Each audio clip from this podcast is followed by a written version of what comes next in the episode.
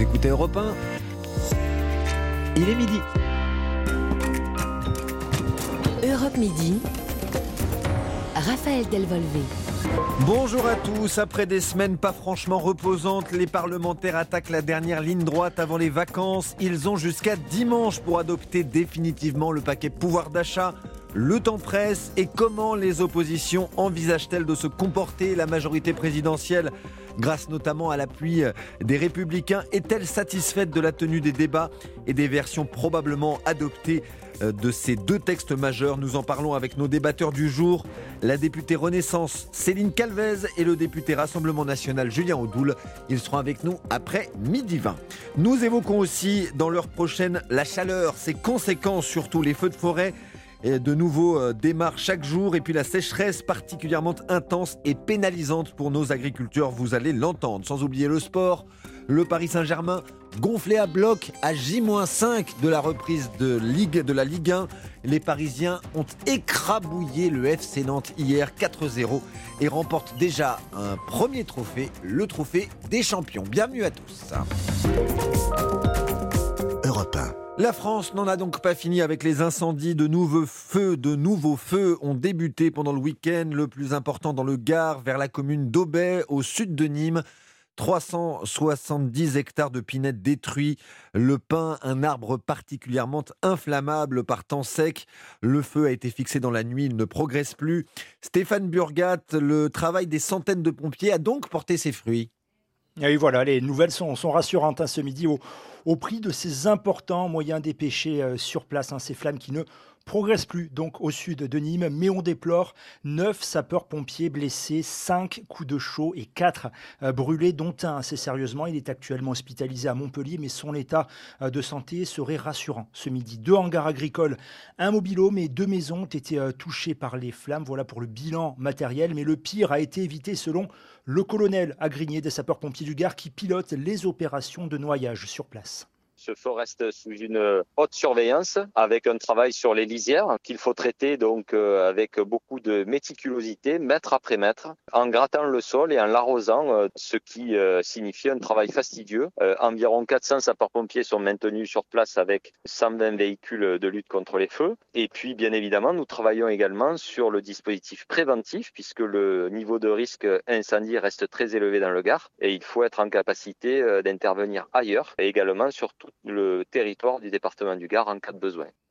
Voilà, le Gard, on le rappelle, qui fait partie des cinq départements français placés en alerte orange canicule depuis ce matin par Météo France, donc avec le Vaucluse, Pyrénées-Orientales et Dromardèche, et avec la sécheresse, eh bien l'inquiétude sur le front des incendies reste très forte cette semaine encore, des Alpes-Maritimes jusqu'à la Gironde. Merci Stéphane Burgat, vigilance toujours de mise, hein. d'autres feux signalés à Beaucaire, dans les Bouches-du-Rhône également, vers les Pennes Mirabeau. Et puis en Gironde, les feux hors normes de la Teste de Bûche et de l'Andiras qui ont détruit plus de 20 000 hectares il y a deux semaines, euh, bien, euh, sont toujours dans les têtes. La vigilance rouge au risque incendie est à nouveau enclenchée ce lundi interdiction de circuler dans les zones forestières entre 14h et 22h. Des risques de feu attisés, on l'a entendu avec Stéphane Burgat, par la chaleur et la sécheresse. 93 départements sont maintenant en alerte, concernés par des restrictions sur l'usage de l'eau. Ceux qui en souffrent le plus, ce sont nos agriculteurs. Maximilien Carlier s'est rendu dans une exploitation de pommes de terre près de Dunkerque, le Nord-Pas-de-Calais, où sont récoltés près d'un tiers des patates de consommation. Dans son champ, Bernard observe inquiet ses cultures de pommes de terre. Des tiges et feuilles sont jaunies à cause de la chaleur. Quand on regarde dans la butte de pommes de terre, bon déjà on peut constater que la terre est très sèche. La grosseur des pommes de terre est vraiment très petite. Quoi. Alors qu'elle est composée à 80% d'eau. Et qui dit pommes de terre plus petites, plus légères, donc moins de tonnage, moins de rendement pour les exploitants agricoles, cela pourra avoir des conséquences également pour l'agroalimentaire. Si dans 15 jours on n'a pas d'eau, peut-être que demain on devra aller renégocier avec McDo en leur disant au lieu d'avoir des frites de 90 mm, ben, cette année on peut vous faire que des frites de 70 ou 75 mm parce que les pommes de terre sont plus petites et on n'a pas les calibres nécessaires. Dans le Nord-Pas-de-Calais, 60% des patatiers n'utilisent pas l'irrigation et c'est bien ça l'enjeu pour les entreprises spécialisées dans la transformation de pommes de terre Leslie Camus, vice-présidente agriculture pour McCain. Si on regarde sur 10 ans, les rendements ont baissé de 6% en moyenne en pommes de terre euh, chez nous, donc forcément c'est un sujet de préoccupation. On essaye d'accompagner nos agriculteurs pour une irrigation raisonnée, d'avoir de nouveaux équipements sur des systèmes d'irrigation qui soient moins aussi euh, consommateurs euh, d'eau. Autre solution, inciter les exploitants à l'agriculture de régénération, chercher aussi les variétés de demain. Avant, avec l'humidité, explique cette responsable, on mettait l'accent sur des pommes de terre résistantes au mildiou Aujourd'hui, il faut qu'elle soit moins consommatrice en eau. Bourbourg, Maximilien Carlieu, Europe 1. Des pommes de terre, des frites possiblement plus petites donc cette année dans nos assiettes, conséquence de ces restrictions imposées aux agriculteurs. Des restrictions aussi pour les particuliers. Tiens, dans le Jura, à partir d'aujourd'hui, on ne peut plus arroser les pelouses, n'importe quel espace vert d'ailleurs. Interdiction également de remplir sa piscine et même de laver son véhicule. Un cas de grippe aviaire détecté dans la Somme ce matin dans un élevage de dindes. Une première dans le département. Ce cas entraîne l'abattage des 8000 dindes de l'élevage situé à Feuillères. Nous sommes le 1er août. De nombreux changements à noter en raison de l'inflation. Le SMIC est revalorisé de 2,01%. Les pensions de retraite, les allocations familiales ou adultes handicapés de 4% le point d'indice des fonctionnaires de 3,5%. Et puis le taux du livret A double, il passe de 1 à 2%. Le livret A, le compte épargne préféré des Français, il en existe 55 millions. Clotilde Dumay, vous avez demandé aux Français euh, comment ils accueillent ce coup de pouce. Eh bien, le premier constat, c'est que tout le monde n'est pas forcément au courant de ce changement. C'est 1 à 2 ou... Bah, c'est plutôt pas mal déjà. Voilà, une petite satisfaction auprès de certains Parisiens que j'ai rencontrés ce matin. Plutôt une bonne nouvelle, oui, oui, enfin, ça rémunère un petit peu plus, c'est toujours ça de prix. Le livret A, c'est à la portée de tout le monde on peut disposer de cet argent quand on veut et je pense que c'est très très bien. Alors concrètement, si vous placez 10 000 euros sur votre livret A sur une année complète, eh bien vous toucherez désormais 200 euros. Mais ça ne suffit pas à en convaincre certains. Bon, avant, vu la rémunération antérieure, déjà c'était pas énorme, donc 2% euh, euh, et compte tenu de l'inflation, bon, ça n'a pas changé grand-chose. Je ne sais pas si ça sera suffisant. L'inflation, elle est quand même à 6,2%, c'est quand même assez ennuyeux quelque part. Jean-Louis pense plutôt placer son argent sur un livret d'épargne populaire réservé aux personnes qui gagnent moins de 21 000 euros par an. Le taux de ce livret augmente également. Aujourd'hui, il passe de 2,2 à 4,6%. Ça, c'est peut-être un meilleur avantage. Diversifier ses placements, c'est également la stratégie envisagée par Benoît. Il faut effectivement trouver d'autres placements, peut-être effectivement l'assurance vie. Malgré tout, le livret A reste le placement préféré des Français. Ils y ont placé près de 360 milliards d'euros au premier semestre 2022 et le taux du livret A pourrait encore augmenter dans les prochains mois. Clotilde Dumay, d'autres changements à retenir en ce premier août, la prolongation de la remise carburant de 18 centimes par litre jusqu'au 31 août et le triplement du montant du plafond de la prime Macron jusqu'à 6 000 euros. Le paquet pouvoir d'achat toujours débattu au Parlement cette semaine. Le premier volet est en commission mixte paritaire. Le second, le projet de loi de finances rectificative arrive au Sénat. Les débats seront sans doute moins houleux dans l'ambiance feutrée du Palais du Luxembourg. Toutefois, un amendement rejeté précédemment par les députés va être de nouveau discuté, celui sur la taxe des super profits. Il est porté par les sénateurs centristes. Margot Faudéré, l'idée c'est de prélever les grands profits, les gros bénéfices comme ceux annoncés par Total Energy la semaine dernière. On le rappelle, 5 milliards 700 millions d'euros au deuxième trimestre 2022. Oui, Raphaël, une taxe de 20% sur les super profits des grandes multinationales. Concrètement, cette mesure vise les groupes qui ont réalisé en 2021 20% de bénéfices supplémentaires par rapport à la moyenne des trois années précédentes. Dans le texte, aucun secteur n'est exclu, que ce soit la banque, les sociétés du transport ou encore de l'énergie. La taxe s'applique à toutes les entreprises qui ont réalisé des profits exceptionnels l'année dernière.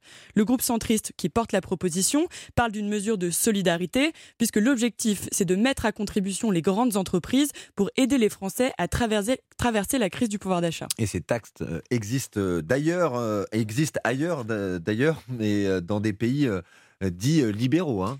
Oui, en Italie par exemple, une taxe a été instaurée fin mars à hauteur de 10% avant d'être relevée à 25% fin mai.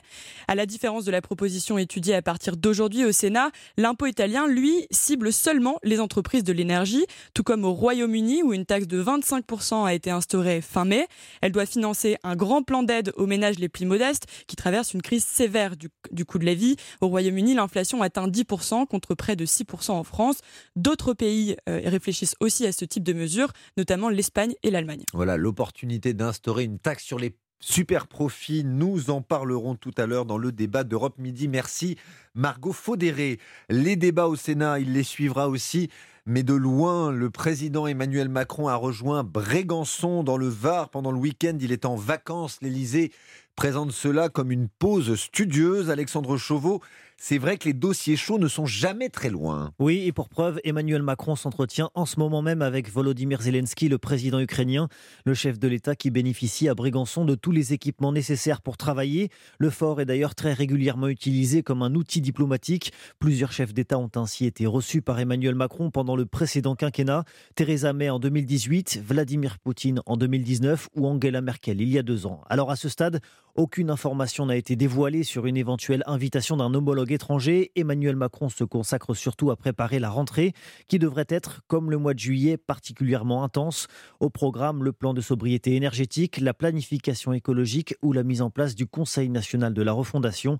Emmanuel, Macron devrait rester sur place trois semaines. Il assistera le 17 août, comme le veut la tradition, à la commémoration du débarquement allié à Bormes-les-Mimosas.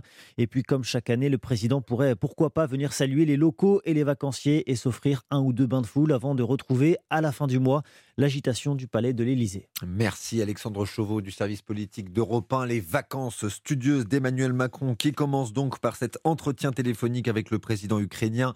C'est le premier échange entre les deux hommes depuis le 16 juin dernier.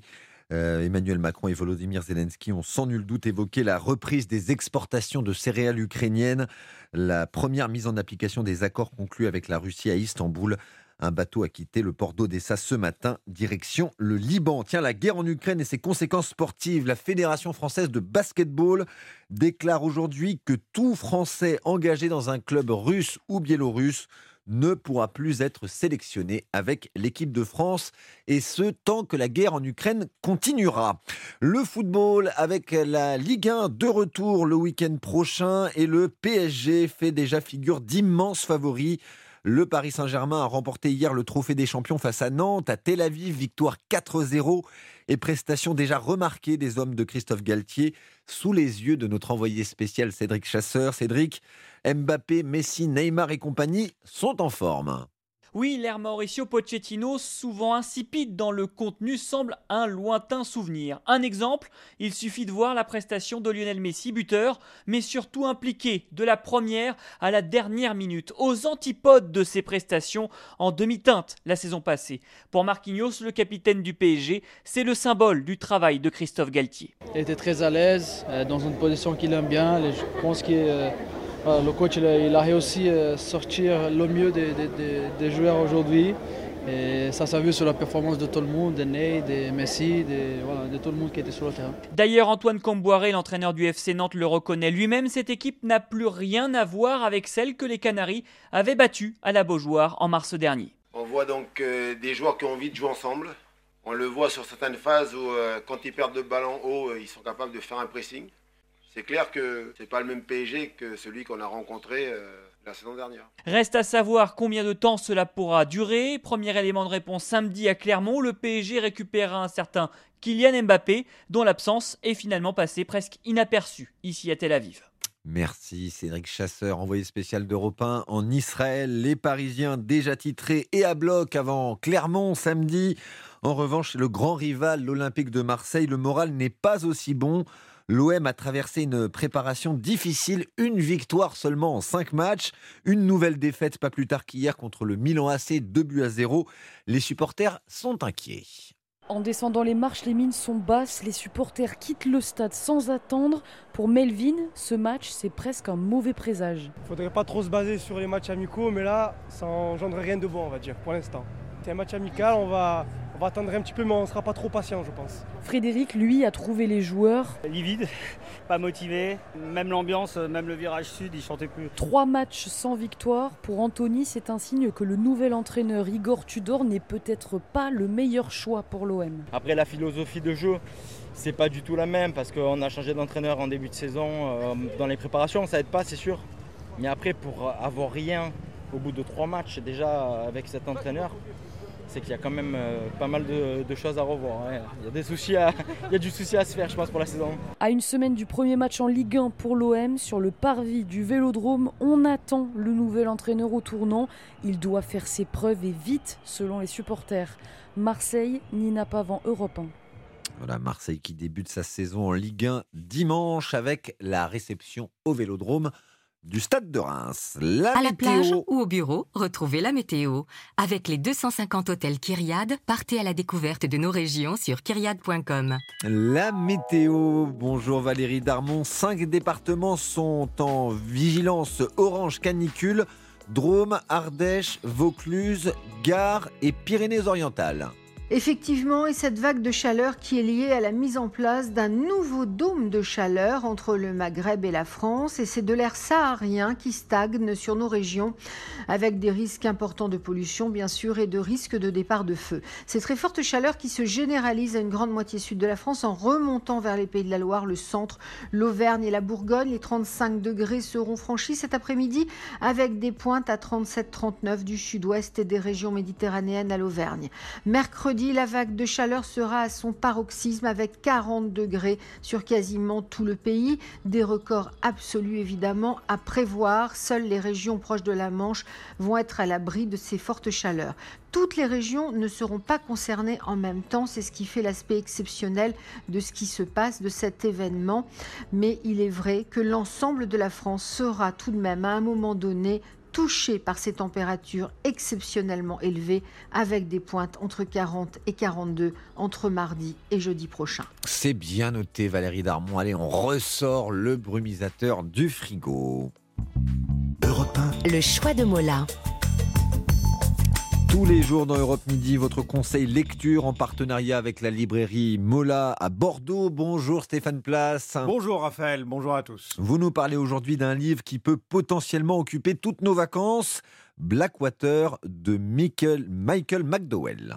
Oui, chaque été, euh, sa saga, celle-ci est signée Michael McDowell, décédé il y a une vingtaine d'années. Cet écrivain fut l'ami de Stephen King. Il a aussi été à l'origine de Beetlejuice, adapté au cinéma par Tim Burton. Et pourtant, chez nous, McDowell reste un auteur peu connu. À tort, pour preuve, ses six volumes publiés en poche, un tome toutes les deux semaines depuis le début avril, comme un feuilleton, ce qui avait été aussi le choix de l'éditeur lors de la parution de ce récit en 1983 aux États-Unis. Aujourd'hui, vous pouvez donc vous plonger dans la lecture intégrale de Blackwater, traduit en français, dans l'ambiance poisseuse d'une petite ville de l'Alabama, Perdido, qui subit une inondation terrible. L'histoire se déroule au début du XXe siècle et c'est là que l'un des membres d'une famille importante du coin, la famille Cascade, vient au secours d'une femme aussi belle que mystérieuse, Elinor. Alicia Honoré, libraire chez Mola. Elle est très belle, elle est très propre, alors qu'elle survit, soi-disant, depuis plusieurs jours euh, dans ces eaux euh, et dans cet endroit euh, très sale. Elinor va rentrer tout de suite dans cette famille, elle va tomber folle amoureuse du fils aîné. Et là commence l'histoire l'histoire classique d'une euh, famille où euh, des secrets, des trahisons vont prendre place. Et puis il y a ce petit plus que cette saga a, l'horreur qui se distille euh, petit à petit. voilà, on ne sait pas toujours où on met les pieds puisque Elinor est reliée aux rivières et aurait un pouvoir particulier que d'autres n'ont pas. C'est vraiment une fresque épique sur l'histoire d'une famille sur 50 ans. On est sur du fantastique si on a envie de croire un peu aux démons, au surnaturel. Mais euh, je tiens vraiment à dire que c'est aussi pour les lecteurs euh, pas de fantastique ou les lecteurs beaucoup plus classiques, si je puis dire. C'est vraiment une saga qui s'adresse à tous. Une fresque qui se lit comme l'on regarde une bonne série télé, avec la même gourmandise, la même impatience. C'est à l'éditeur Dominique Borde que l'on doit la publication en France de ces six volumes de Blackwater. Dominique Borde au micro européen de Nicolas Caro. On est dans une sorte de territoire un peu imaginaire, comme Stephen King l'a fait avec Castle Rock, J.K. Rowling avec euh, Poudlard. Et c'est ça qui dégage une ambiance assez incroyable dans ce livre qui fait le charme de l'ensemble du livre. C'est pas du tout un roman euh, fantastique en fait, c'est un peu épique. C'est essentiellement des histoires de femmes, des histoires de survie, des histoires de résilience. C'est diablement efficace. Et ce qui ne gâte rien, ces six volumes de Blackwater en format poche sont très beaux, des couvertures magnifiques, très travaillées qui font penser à un jeu de cartes. Et pas cher, 9 euros l'unité. Merci Stéphane Place, le choix de Mola, c'est tous les jours dans Europe Midi.